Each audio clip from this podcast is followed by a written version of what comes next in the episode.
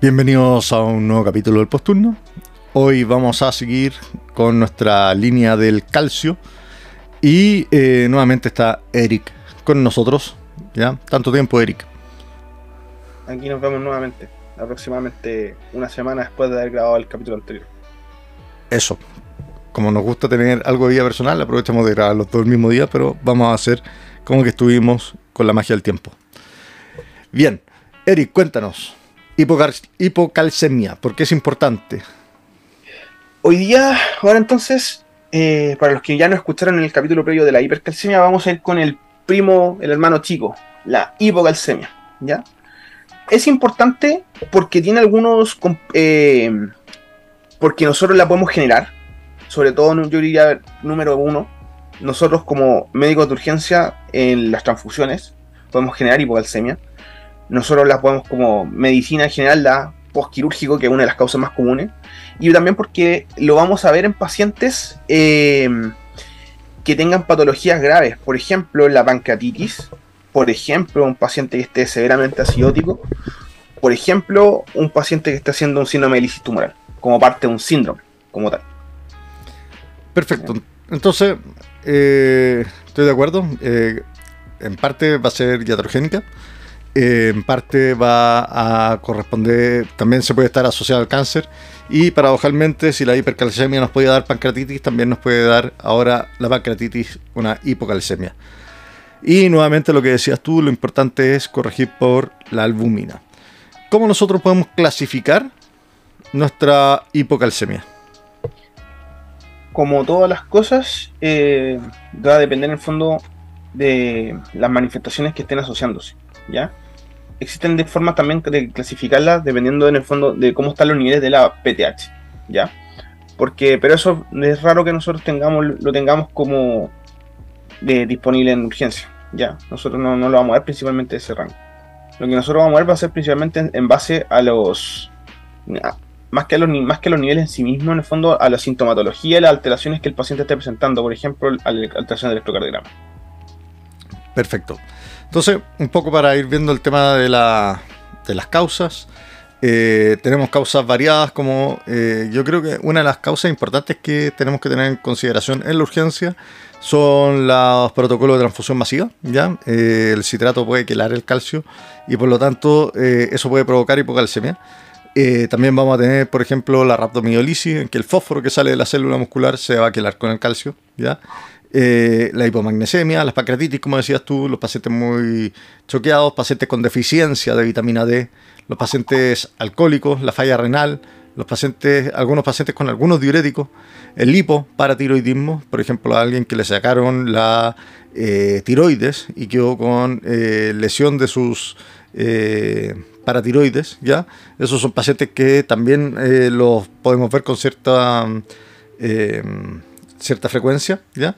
Y algunos fármacos como pueden ser el sulfato de magnesio, el nitroprusiato, eh, qué sé yo, la noripinefrina, pero ya eso es más, la fenitoína, pero eso ya es más raro, ¿ya? Y tú dijiste que acá lo importante era el electrocardiograma y los síntomas, ¿cierto? Exactamente. Empecemos por lo primero, que serían los síntomas de nuestro paciente. ¿Cuáles son las cosas que vamos a ver en la hipocalcemia? Al igual que la hipercalcemia, una de las presentaciones posibles es el paciente asintomático, donde netamente hay un hallazgo de laboratorio, el paciente está sentado mirándonos con la hoja en la mano diciendo el calcio está abajo. Perfecto. ¿Y el resto? ¿Los que sí van a tener síntomas? Los que sí van a tener síntomas van a tener, eh, a diferencia de la anterior que teníamos una serie de mnemotecnia y palabras que podían sugerirnos, acá en general están todos los síntomas conglomerados en el área de la esfera tanto neurológica como central periférica, ¿ya? Vamos a tener irritabilidad muscular y, por ejemplo, que es capaz de, una de las cosas como que uno más podría recordar es, por ejemplo, las contracciones tetánicas, Hay algunos signos específicos ahí, por ejemplo, el signo de Chopsteck, Trousseau, el espasmo carpopedal llamado este mismo. Ya en el fondo alteración de la que eso por alteraciones de la excitabilidad del músculo y del nervio periférico. Palestesias, alteraciones como más severas como las convulsiones, en los casos más severos. Y también, por ejemplo, se sabe que existen algunas alteraciones de la esfera psiquiátrica emocional, como ansiedad, depresión o la vida. ¿ya? Ahora, lo más objetivo que nosotros siempre vamos a tener finalmente son las alteraciones, las convulsiones, que es lo que tenemos que ir a buscarlo dirigidamente, y los signos de la esfera motora, motora periférica. Eso. Eh, acá los pacientes van a estar mucho más exaltados, en el fondo van a estar eh, más rígidos, van a tener estas contracturas musculares, estas tetánicas en el fondo, eh, en que incluso em, que van a ser dolorosas y además pueden presentar algunas arritmias. ¿ya? Y em, el electrocardiograma, ¿qué es lo que vas a encontrar? Así como la hipercalcemia generaba el hipocute, ¿Eso? aquí ocurre lo contrario. La hipocalcemia genera un hipercute, genera una prolongación del QT. ¿Y por qué esto es importante? Porque eh, prolonga el QT, pero sin afectar tanto la onda, la onda T. ¿ya? Que eso es quizá uno de los tips o perlitas que uno podría en el fondo hacerlo sospechar cuando tomamos un electrocardiograma. ¿ya? Ahora, ¿cuál es el problema de la prolongación del QT? En el fondo, el riesgo de generar arritmias si bien específicamente la torsión de las puntas, ¿ya? Esta taquicardia ventricular polimórfica.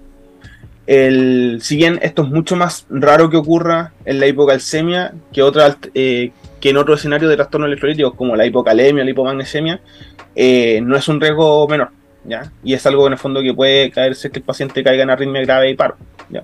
Por lo tanto, nosotros tenemos que estar bien, tenemos que reconocerlo y prestar atención. Perfecto. Y eh, Importante lo que dices tú, en el fondo el QT se prolonga, pero eh, se prolonga aumentando la longitud del ST, ¿ya? Sin cambiar tanto el QRS y el QT. ¿Y sabes qué otra cosa da ese tipo de prolongación del QT? Siento que debería saberlo, pero se me acaba de olvidar en este momento. Así que te dejo a ti la respuesta. La hipotermia. ¿Ya? Esas son dos cosas que dan prolongación del QT, pero con una prolongación del segmento ST. Entonces tenemos ese par de perlas en el fondo de, con respecto al electrocardiograma. Y eh, nada, pues la clínica es como bastante. Es bastante em, como eh, cantora, en el sentido de que es muy. Eh, son pacientes que llegan con dolor, que llegan con las contracciones, ¿ya? ¿Tú qué harías con estos pacientes una vez que ya tienen la hipo calcemia en tu mano? Nuevamente, número uno, corregirla por. Bien. Porque estos pacientes sí, en el fondo, la diferencia en, en albuminemia puede caer con un calcio normal, teniendo un, calcio medido ligeramente disminuido. ¿Ya? Pero si una vez lo tenemos confirmado, acá tenemos la ventaja que tenemos un tratamiento que es eh, bastante bueno, bonito, barato, disponible en todas partes y que es el gluconato de calcio. ¿Ya?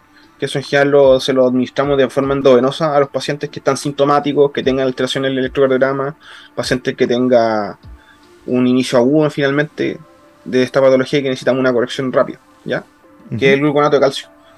El gluconato de calcio, 1 o 2 gramos endovenoso, en general no tiene mayores complicaciones en su administración, es algo que solemos usarlo de forma empírica sin tener que esperar a veces niveles, por ejemplo, eh, y que en el fondo nos va a ayudar a, iniciar la corrección de esta patología inicialmente. Perfecto. ¿Y eh, si es que el paciente está asintomático, qué lo querías? Si el paciente está asintomático, lo que se puede hacer ahí, sobre todo es ya manejo más crónico, es el aporte de calcio oral. ¿ya? Lo que uno tiene que aportar más o menos son de 100 a 150 unidades de calcio elemental. Y eso... Eh, perdón. El, me equivoqué, la dosis era 1000 a 1500. Bien. sí, me, uh de, calcio elemental. Y eso aproximadamente lo logramos con dando carbonato de calcio de manera estandarizada. Son 2 a 8, dos, comprimidos cada 8 horas aproximadamente. Con eso logramos esa cantidad efectiva. ¿ya? Pero tenemos que recordar lo que este paciente también, muchas veces este escenario que estamos hablando, está, es el que más común se asocia a la enfermedad renal crónica. Y en el fondo este es el paciente que nosotros tenemos que suplementarlo además con vitamina D. Entonces el paciente se le da estas mezclas preparadas que traen calcio más vitamina D y ahí aseguramos que tenga una respuesta correcta. Eso, en el fondo estos pacientes también van a necesitar suplementación y medición de vitamina, vitamina D. Eh, y no solamente esto, sino que varios, varios subgrupos de pacientes. Pero finalmente el, tema de la hipocalcemia es bastante más más directo que la hipercalcemia. ¿ya? Acá las causas eh, de partida más, es más raro, las causas son mucho más variadas, pero aún así no deja de ser eh, eh, importante y no deja de ser un diagnóstico diferencial nuevamente. Es que empezamos a ver cuáles son los los, o sea, los síntomas cardinales que, nos van a llegar va a ser debilidad, va a ser eh, compromiso de conciencia, van a ser síntomas neuropsiquiátricos, van a ser la, eh, las alteraciones de la, de la, movilidad, en el fondo con las distonías.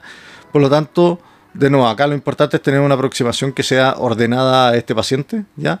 Nuestras evaluaciones primarias sí o sí no, nos van a ayudar.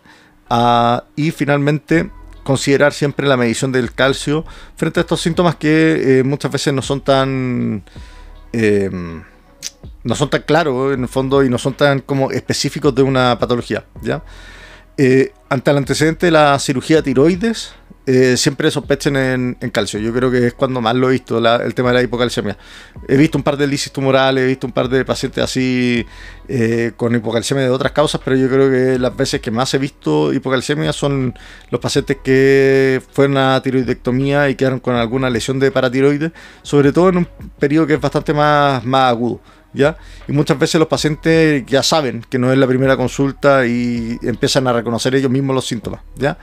Eh, acá, de nuevo, el tema, por ejemplo, hay síntomas que para nosotros son súper, súper psiquiátricos, como pueden ser las parestesias. Bueno, acuérdense que las parestesias en las manos, eh, alrededor de la boca, también pueden ser una. una pueden estar en relación al tema de la calcemia, ¿ya? Y ahí vale la pena hacer un buen examen neurológico, por ejemplo, para ver si es que hay irritabilidad, a ver si es que ustedes pueden provocar alguna distonía, a ver si pueden provocar, eh, qué sé yo, eh, qué tan exaltados estén, por ejemplo, los reflejos astrodendinios, ¿ya? Eh, ese tipo de cosas eh, para poder orientarse un poco más hacia que la causa es realmente psicógena o si es que realmente estas parestesias son un producto del calcio. por lo tanto, de nuevo, como como en la hipercalcemia, la hipocalcemia tiene este popurrí de síntomas que son bien, bien inespecíficos y lamentablemente varios de ellos muchas veces caen en este tema como medio peyorativo de que es algo psiquiátrico y no es algo médico.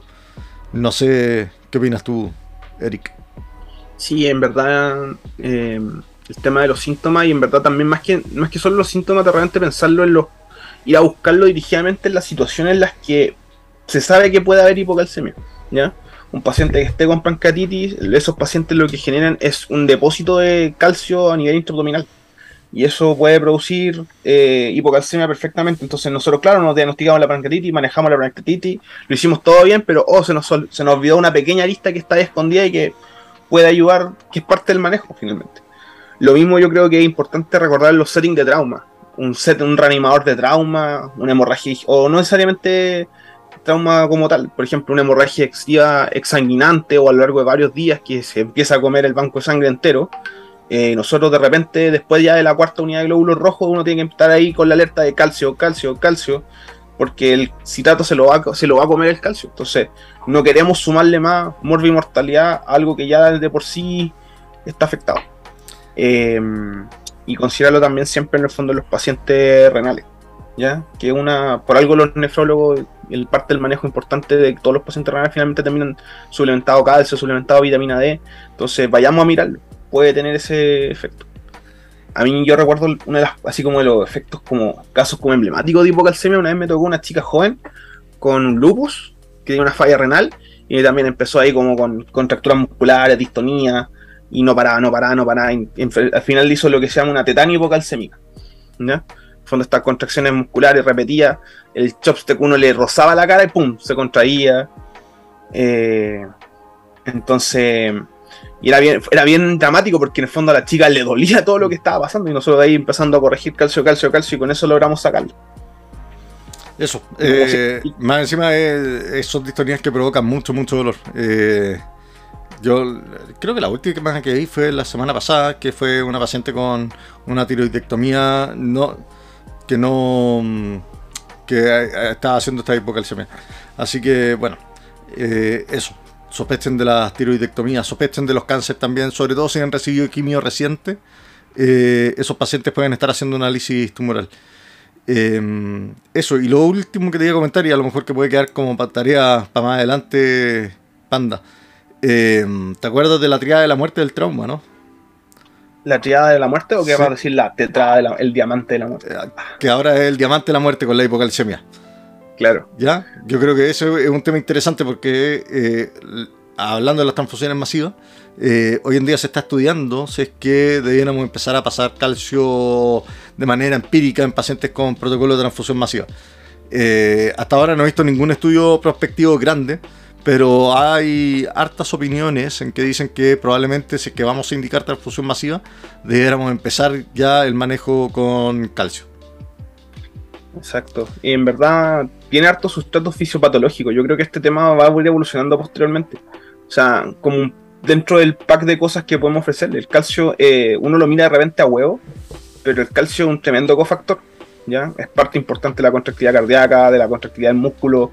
Músculo no solamente esquelético, también musculatura lisa, del tono vascular. Entonces, o sea, tiene un, rol, tiene un rol en la coagulación también, que es muy importante en un paciente de trauma. Claro, entonces tenía hartas cosas que pueden ser menores, que no las pescamos mucho, pero que tiene un sustrato fisiopatológico duro. Entonces, quizá deberíamos empezar a usar más calcio una vez que se vayan dando y estudiando a futuro. Eso. Yo creo que es un tema bien entretenido. Yo creo que lo deberíamos dejar ahí como pendiente, el tema de la transfusión masiva y qué es lo que deberíamos hacer con el calcio. Así es. Bien, pues tema. ¿Algo más que quieras comentar al respecto? Los tres puntitos para la casa de resumen que me gusta dejar claro. Dale. Punto número uno, considerarlo considerar el calcio y la dupla calcio-albúmina en los pacientes que tengan convulsiones o síntomas neuromusculares, ¿ya? Que no se nos olvide, en el fondo, buscar el sustrato, el sustrato de laboratorio, ¿ya? Número 2, eh, de calcio. El gluconato de calcio es un fármaco disponible que ayuda, que nos ayuda a corregir estas cosas, que tiene muy pocas complicaciones y que en verdad nos permite en fondo salir del paso de todas estas patologías. Y número 3, considérenlo igual en el fondo, vayan a buscar calcio no solamente como causa de síntomas inicialmente, sino también como consecuencia de las acciones que nosotros hacemos. Tanto ya como lo vimos, como quirúrgico, como post pancreatitis, como post trauma. ¿ya?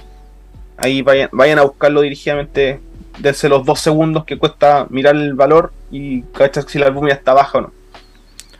No, no podría estar más de acuerdo. Y eh, lo otro es siempre tengan de estas calculadoras y de estas bases como de datos a mano para hacer las correcciones más fáciles y todo eso. Yo creo que hoy en día con el celular en la mano no vale la pena aprenderse la fórmula. Y em, lo otro es que revisen bien cuáles son las presentaciones de calcio que tienen en la en su urgencia. ¿ya? La mayoría tiene gluconato, pero también pueden tener cloruro de calcio. Eh, por lo tanto, eh, es importante saberlo porque los puede ayudar a, salir del paso en otras situaciones y eh, saben bien qué es lo que están haciendo y por qué lo están haciendo, ¿ya? Porque cambian la cantidad de miliequivalentes que, que van a dar, por ejemplo, en un paciente sintomático. Pero todo eso y toda esa información por lo general está bastante, bastante accesible. ¿ya? Pero la idea es que sepan bien qué es lo que tienen. Así que eso, vamos con la salida panda. ¿Sí? ¿No? ¿No te quieres despedir? Démosle. Bien, eso. Un abrazo a todos. Nos vemos la próxima semana. Que estén muy bien.